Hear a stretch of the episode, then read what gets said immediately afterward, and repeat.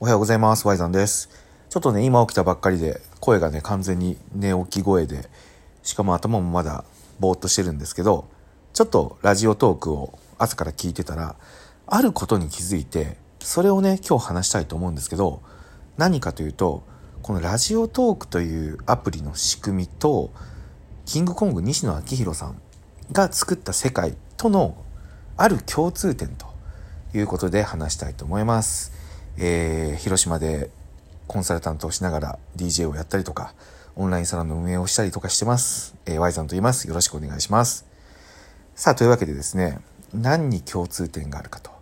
いうのを、ちょっとね、これふとね、パッと思いついたんで、話まとまって喋れるかどうかわかんないんですけど、できるだけちょっと伝えたいなと思ってるんで、聞いてくれたら嬉しいです。まず、ラジオトークっていうアプリをやってたら、あることに気づきますよね、みんな。それは何かというと、コメントが書けない。これなんですよね。いやいや、待てよと。コメント書けるよと言ってくれた人は、まあおそらくね、相当なラジオトーク通だと思うんですよ。そうなんですよ。コメントはね、送れるんですよね。どうやって送るかっていうと、課金するんですよね。差し入れっていうボタンが、その、超いいねと、受けるねと、ネギね。ネギはおそらくこれネギ来だと思うんですけど、ネギの下に差し入れってあると思うんですけど、この差し入れを、コインを課金して買ったら、送れるようになるんですけど、この差し入れを送るときに、メッセージが書けるんですよね。ようやくね。で、僕は基本的にね、その、ラジオトークを、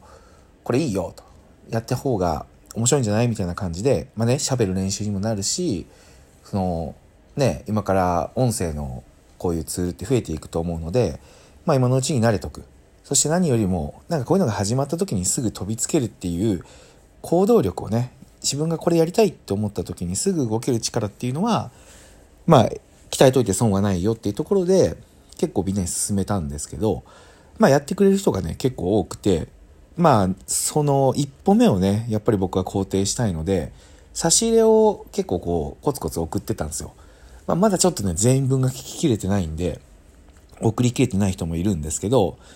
で、差し入れを送るときに、メッセージをつけて差し入れができるんですよ。あ、なるほどと、思ったんですよね。ちょうど今日朝ね、なんかあの、東北方面にいる、おかしい、頭のおかしい会社員のね、ブロガーの人が、モノマネをテーマに、ラジオトークで話してて、これね、ラジオ、まあちょっとこれ URL を、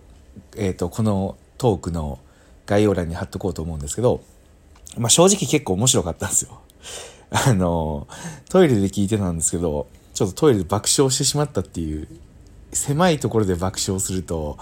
ね、声の、な、何、こもりというか、あんま響かないんで、ああ、なんか音って面白いなっていう、全然関係ない角度から気づきを得るぐらい、まあ彼のラジオが面白かったんですよね。で、一発目のラジオトークの時に、まあもう差し入れは送ってたんですけど、ちょっとこれはね、面白かったっていうことを伝えたいなって思った時に、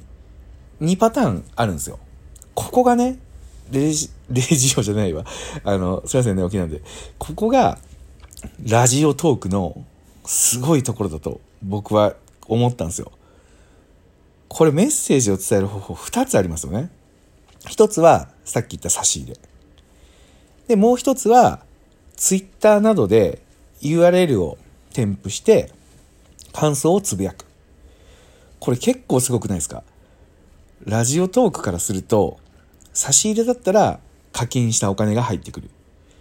ツイッターにつぶやくとラジオトークっていうアプリが認知される。この仕組みね、すごいなと思った。これが、もし安易にコメントが書き放題とかだったら、結構荒れると思うんですよね。例えば、何？ちょっと頑張って挑戦した人で、うまく喋れなかったりとか、まあ僕とかだったら、こう考え方を言ってたら、いや、それは違うと思いますみたいな、そういう、こう、まあ、負のコメントですよね。そういうのが、まあ、YouTube やってると結構これわかるんですけど、まあ、目に入ってくるのって、そんなね、めちゃめちゃ気にしてるわけじゃないけど、まあ、いい気分ではないんですよ、やっぱり。なんでこんな、ね、足を引っ張るようなことをするのかなとかってやっぱ思っちゃうんですよね。で、そこでですよ。じゃあいよいよ、その金婚西野さんのね、作った世界とどこが近いのかというところなんですけど、これもう勘のいい人はね、もうここまで喋れば気づくと思うんですけど、これレターポットなんですよね。ご存知ですか？レターポット。レターポットは金婚西野さんが新しい通貨を作るというところで作った文字を、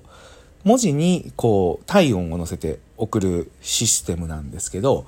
えっと、1文字いくらっていう形でお金を出して送る文字なんですよ。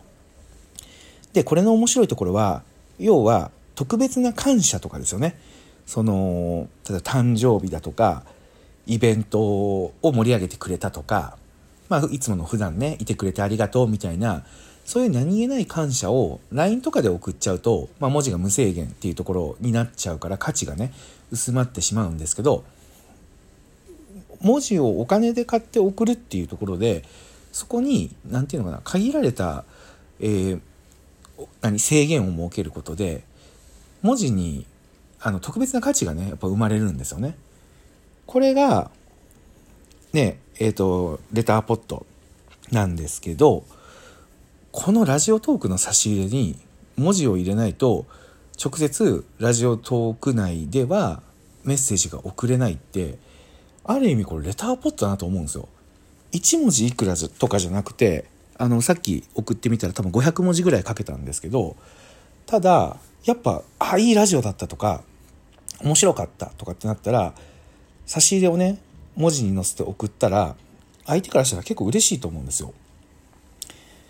これをね、僕はね、ちょっと衝撃を感じましたね。逆にもし YouTube がこの仕組みだったら、コメント欄って本当は荒れないんだろうなっていうのをめちゃめちゃ思ったのと、あとはさっき言ったように、まあでも差し入れをね、お金払ってまで送るっていうのとか、まあそもそもその機能がある人ね、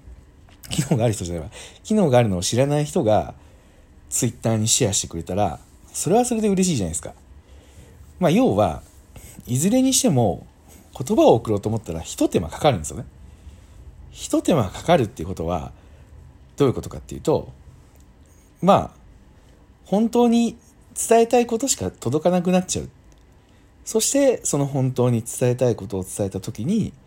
運営にお金が、ね、まあ、お金大事ですからね、このトークアプリを運営していってほしいので、僕は差し入れもね、これからどんどん買っていこうと思うんですけど、そういう仕組みになってる。もしくは、まだまだ宣伝が必要なアプリだと思うので、えー、SNS で広がっていく。これはね、結構面白い仕組みだなと思ってて、ラジオトーク。もしかしたら、もしかしたらね、どうなるかわからないですけど、今後、伸びるアプリになるんじゃないかなというふうに思ってます。はい。というわけで、今日はこんなね、僕のラジオトークに関する所感だったんですけど、まあもし、えー、それちょっと違うんじゃないのとか、あの、それ面白いねとか、確かにここってこうだよねっていうようなところがあれば、えー、ツイッターにですね、リンクをシェアして教えてくれたら、僕も感想とか知りたいんで、一つね、えー、楽しく使っていきたいっていうところで、えー、みんなでやっていければいいなと思います。はい。というわけで今日は、えー、ラジオトークに関する所感ということでした。面白いです、ラジオトーク。皆さんのトークも結構聞いてます。車で移動するときとかね、結構便利なんですよね。なので、えー、引き続き楽しんで使っていってくれたらいいなと思いますし、まあ、あの、僕のこと知らない人も、なんか話を気に入ってくれて、ね、いいなっていうふうに言ってくれたら僕も嬉しいので、えー、これでね、新しいつながりとか生まれたら嬉しいなと思ってますので、よろしくお願いします。はい、以上、ワイザンでした。ありがとうございました。